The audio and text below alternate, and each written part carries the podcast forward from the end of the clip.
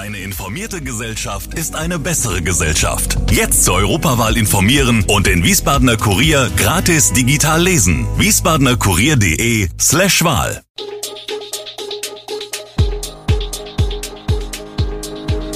Gude, unser morgendliches News Update. Das Wichtigste aus Wiesbaden für Sie im Überblick. Guten Morgen aus Wiesbaden an diesem 20. Januar. Wiesbaden ist wieder Eigentümerin des Zollspeichers, in Taunusstein ist eine Frau bei einem Brand gestorben und Forderungen für besseren Schutz von Bahnreisenden. Das und mehr gibt es heute für Sie im Podcast. Die Stadt Wiesbaden ist wieder Eigentümerin des Zollspeichers in Biebrich. Bereits im August hatte das Wiesbadener Landgericht entschieden, dass der damalige Eigentümer, die Immobilien Wiesbaden Projektgesellschaft, einer Eigentumsumschreibung an die Landeshauptstadt zustimmen sowie einer Löschungsvereinbarung im Grundbuch bewilligen muss. Die unterliegene Partei hatte noch Berufung eingelegt, diese dann aber zurückgenommen. Nach Feiern ist aber wohl noch niemandem so recht zumute. Denn der Zollspeicher, der als Schandfleck gilt, steht nach wie vor unter Denkmalschutz, was einem Abriss entgegenstehe, wie die Stadt Wiesbaden mitteilt. Wie es an und auf dem Areal konkret weitergeht, kann die Stadt nach eigener Aussage noch nicht sagen. Großeinsatz für die Taunussteiner Feuerwehr mit dramatischem Ausgang. Bei einem Wohnungsbrand in Wien ist am frühen Donnerstagmorgen eine 70-jährige Frau zu Tode gekommen. Ein weiterer Bewohner wurde wegen des Verdachts auf Brandstiftung vorläufig festgenommen. Die Feuerwehr war kurz vor 1 Uhr in der Nacht alarmiert worden. Der Brand war in der Erlenmerstraße in einer Erdgeschosswohnung eines Mehrparteienhauses ausgebrochen, das für Senioren ausgelegt ist. Die 70 Jahre alte Frau wurde laut Polizei leblos im Hausflur gefunden und verstarb noch am Einsatzort. Infolge des Feuers hat die Kriminalpolizei die Ermittlungen aufgenommen. Erste Ermittlungen deuten laut Polizei darauf hin, dass ein 66 Jahre alter Mann den Brand verursacht hat. Die genauen Umstände und Hintergründe sind nun Gegenstand der Ermittlungen. Am Freitag soll er auf Antrag der Staatsanwaltschaft dem Haftrichter vorgeführt werden.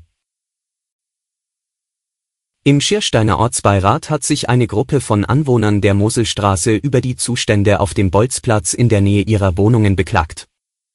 Es werde gekifft, es würden Flaschen kaputt gemacht, Scherben legen herum, es sei laut und die Dialoge oft unterirdisch, schilderte eine Frau. Den meist jungen Eltern wäre es am liebsten, die Jugendlichen und jungen Heranwachsenden würden dort nicht länger geduldet. Das ist aber nicht ganz so einfach. Martin Gilberg, der Leiter der Ermittlungsgruppe im fünften Polizeirevier in Biebrich ist, sagte, dass dieser Treffpunkt der Polizei zwar bekannt sei, es auch bereits einige Kontrollen gegeben habe, es sich aber nicht um einen Drogenschwerpunkt handele. Die Anwohner sehen es anders, beobachten beispielsweise, dass die Bolzplatzgruppe durch den kleinen Eisenbahntunnel Richtung Feld verschwindet, sobald die Polizei kommt. Bevor es wieder wärmer wird, will sich der Ortsbeirat gemeinsam mit den Anwohnern und den zuständigen Behörden vor Ort ein Bild machen. Die Gewerkschaft Verdi ruft die Beschäftigten in allen Brief- und Paketzentren der Deutschen Post bundesweit für heute ab 17 Uhr sowie am morgigen Freitag ganztägig zu Warnstreiks auf, nachdem die zweite Runde der Tarifverhandlungen für die rund 160.000 Postbeschäftigten ohne Ergebnis zu Ende ging. In den folgenden Tagen würden weitere Streiks folgen, kündigte Verdi an. Die Gewerkschaft fordert 15 Prozent mehr Lohn und Gehalt.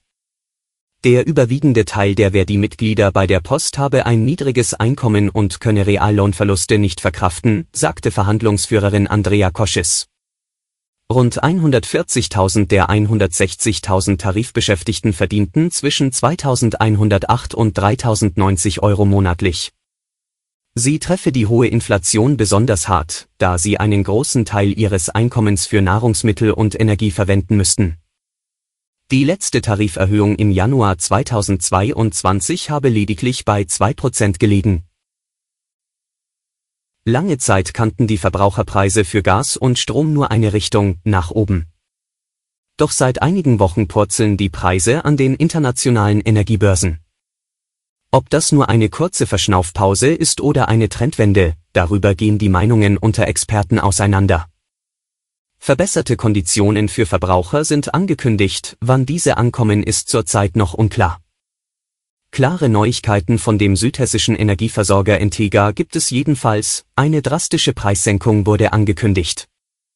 Zum 1. April wird der Grundversorgungstarif für Strom um 27 Prozent auf 42,08 Cent pro Kilowattstunde gesenkt, bei Gas geht es gar um 36 Prozent auf 13,30 Cent herunter.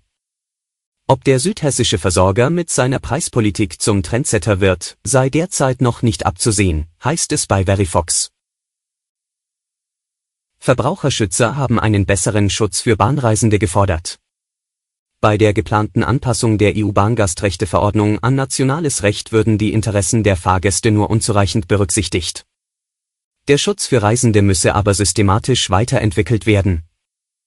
Aus Sicht der Verbraucherzentrale Bundesverband sollte eine Entschädigung bereits nach 30 Minuten Zugverspätung erfolgen und nicht wie bisher nach 60 Minuten.